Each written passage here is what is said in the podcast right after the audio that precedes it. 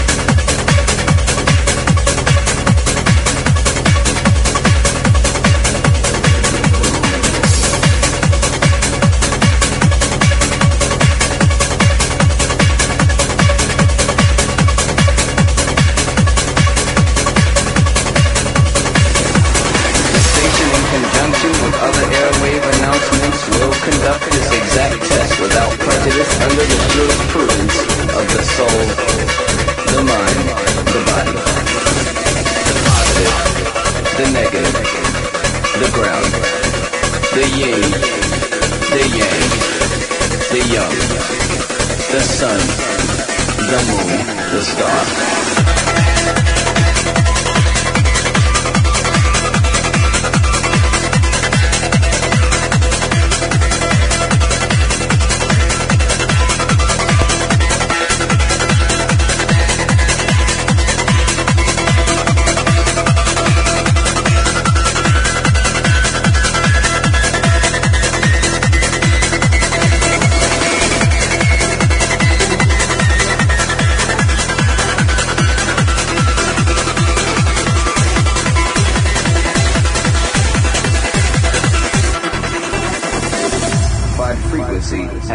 existing in the system for some time. And while many of you have been made too brainwashed to comprehend, this frequency is and has become a threat to our society. The proton, the neutron, the electron, the sun, the moon, the star.